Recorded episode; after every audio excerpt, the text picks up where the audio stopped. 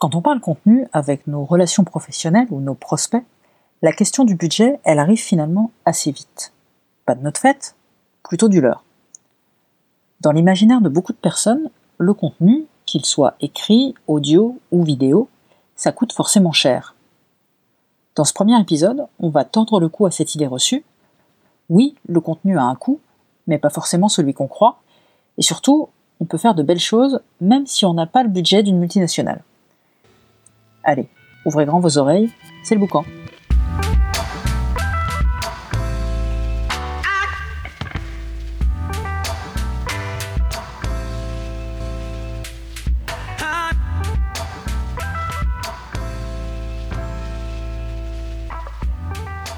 La première chose que vous pouvez faire si vous avez un budget plutôt serré, c'est d'investir pour devenir autonome dans votre production de contenu. C'est une solution qui demande certes un investissement au départ, mais qui vous permettra à terme de faire de belles économies sur votre budget communication.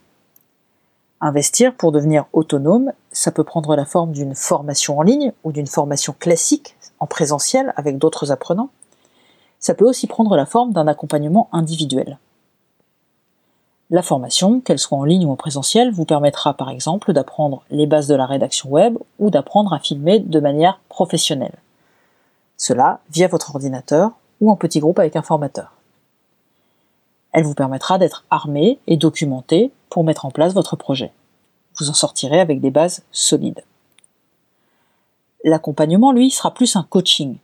Toutes les semaines, tous les 15 jours ou tous les mois, vous ferez un atelier, souvent à distance, avec un professionnel de la rédaction, de la vidéo ou du podcast, atelier qui durera généralement une heure ou une heure trente.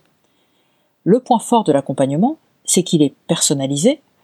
Le professionnel avec qui vous interagirez vous donnera des exercices à réaliser à chaque atelier et ensemble, vous définirez des objectifs qui seront directement liés à votre projet de contenu. Le résultat sera bordé par un pro, rapidement exploitable. Bien sûr, se faire accompagner ou se former, ne fera pas de vous des communicants à part entière. Il faudrait plus que quelques semaines ou quelques mois pour cela. En revanche, vous en retirerez des connaissances, des bonnes pratiques qui vous permettront d'être à l'aise dans votre production de contenu.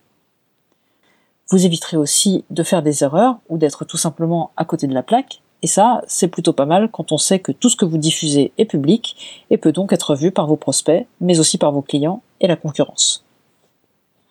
La formation et l'accompagnement peuvent être complémentaires. On peut par exemple imaginer un investissement dans une formation en ligne qui vous donnera les bases pour bien rédiger pour le web, optimiser le référencement de vos articles ou en faire la promotion, puis un accompagnement de quelques semaines avec un professionnel pour approfondir ces nouvelles compétences et les mettre en lien avec votre projet de contenu. Si vous préférez déléguer votre production de contenu, au moins en partie, parce que vous manquez de temps pour vous former et pour produire des contenus de A à Z, parce que vous avez peur de ne pas avoir la fibre communicante ou parce que ça vous rassure tout simplement, eh bien la deuxième chose que vous pouvez faire pour diffuser du contenu régulièrement tout en optimisant votre budget, c'est de faire appel à un professionnel pour que celui-ci ajoute sa patte à votre contenu. On parlera ici de rédactionnel et donc de rewriting. Sur la base d'un écrit de votre part, d'une première version, le professionnel viendra améliorer l'existant. Il rééquilibrera votre texte si c'est nécessaire, il reverra les tournures de phrases, la forme, en fonction de votre demande, il pourra également apporter un ton, bref, il professionnalisera tout ça.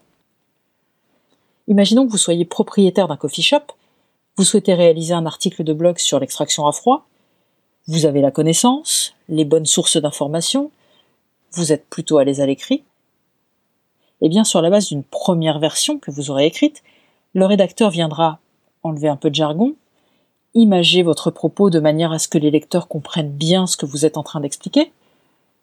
Il ajoutera des intertitres, il coupera certaines longueurs. Ce qu'il y a de bien avec le rewriting, c'est qu'il peut vous permettre, au fur et à mesure, de monter en compétence sur cette partie rédactionnelle.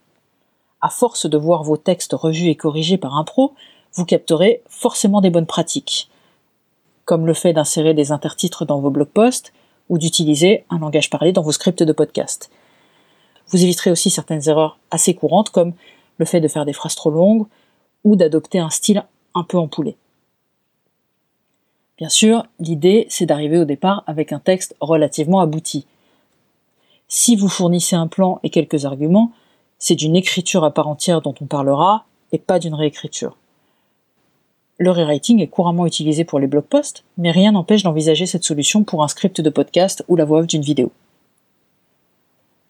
La troisième et avant-dernière solution, qui peut être mise en place pour produire du contenu à moindre coût, c'est la newsletter.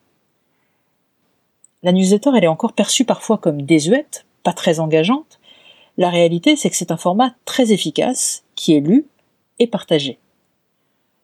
Le taux d'ouverture d'une bonne newsletter se situe entre 15 et 25% À titre de comparaison, 10% de vues sur une story Instagram, c'est déjà un très bon score. La newsletter, c'est une communication que vous envoyez régulièrement et directement à votre base de contact. On y retrouve votre identité, votre positionnement, votre état d'esprit, votre charte graphique aussi.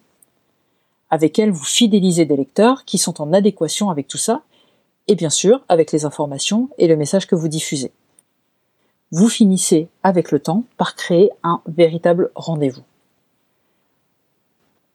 Votre expertise sur des sujets métiers, vos billets d'humeur, les coulisses de votre entreprise, mais aussi les liens vers vos derniers articles de blog, tout cela est un contenu riche qui va intéresser durablement votre audience et même peut-être faire la différence. Imaginons un cabinet d'avocats spécialisé en droit du travail, il a toute la matière pour alimenter une newsletter.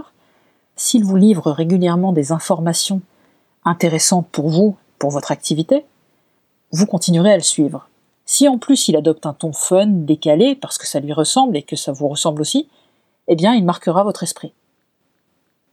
De la même manière, si vous fournissez régulièrement du contenu et des arguments solides à vos clients et à vos prospects, des informations documentées et si possible un ton qui vous est propre, eh bien vous deviendrez a priori le professionnel à contacter dans votre secteur. Un prospect qui reçoit et lit régulièrement votre newsletter sera plus susceptible de signer avec vous qu'avec une entreprise concurrente dont il a entendu parler par un tiers ou qu'il a trouvé sur Internet. Attention en revanche, ne confondez pas newsletter et mail commercial. La newsletter doit rester un bulletin d'information. Vous pouvez y raconter votre installation dans vos nouveaux locaux ou annoncer que vous serez bientôt distribué dans une grande enseigne et que c'est une excellente nouvelle pour vous et pour vos clients? On vous déconseillera en revanche d'y annoncer que vous proposez 5% de réduction avec le code promo REDUC 2020. Une dernière idée qu'on peut vous donner si vous souhaitez produire un contenu sans dépenser votre budget comme annuel tout entier, c'est d'investir dans un contenu one-shot, de qualité et à forte valeur ajoutée sur lequel vous pourrez capitaliser. Ça peut être un livre blanc, un guide pratique qui répond à une problématique liée à votre secteur. Ça peut aussi être une série d'épisodes de podcast ou une série de vidéos courtes. Si votre budget vous le permet, il peut être tout à fait pertinent de mettre un billet sur ce type de contenu que vous allez exploiter sur la durée et qui va augmenter votre visibilité et asseoir votre crédibilité. Quand on dit sur la durée, on parle de plusieurs mois, éventuellement de plusieurs années. Ce contenu, vous le partagerez à vos clients, vous le proposerez également en téléchargement gratuit sur votre site internet à destination de vos prospects. Si vous êtes propriétaire d'une imprimerie, par exemple, on peut envisager une série de vidéos montrant les différentes étapes de fabrication d'un livre. Vous apporterez ainsi de la connaissance aux personnes qui consommeront votre contenu. Vous mettrez par la même occasion en valeur votre savoir-faire, vos équipes, le soin apporté à votre travail. Voilà donc quatre solutions qui peuvent vous permettre de produire et de diffuser du contenu avec un budget tout à fait raisonnable. La première, c'est de devenir autonome en investissant dans une formation ou en vous faisant accompagner par le biais d'ateliers. La deuxième, c'est de faire appel à un professionnel pour éventuellement réécrire vos articles de blog, éventuellement vos scripts de podcast ou vos voix off. La troisième, c'est de mettre en place une newsletter. La quatrième et dernière, c'est d'investir dans un contenu à forte valeur ajoutée sur lequel vous allez pouvoir capitaliser sur le long terme. Je suis Nadège Folio du Diable est dans les détails. C'était le premier épisode du boucan. Si vous avez aimé ce podcast, on vous invite à vous abonner et pourquoi pas à lui mettre des étoiles et des commentaires sur Apple Podcast. Vous pouvez aussi vous abonner à notre newsletter en vous rendant sur le diable dans les détails.fr Avec elle, vous serez prévenu de la sortie des prochains épisodes et vous recevrez nos derniers articles de blog. On vous dit à dans 15 jours, c'était le boucan.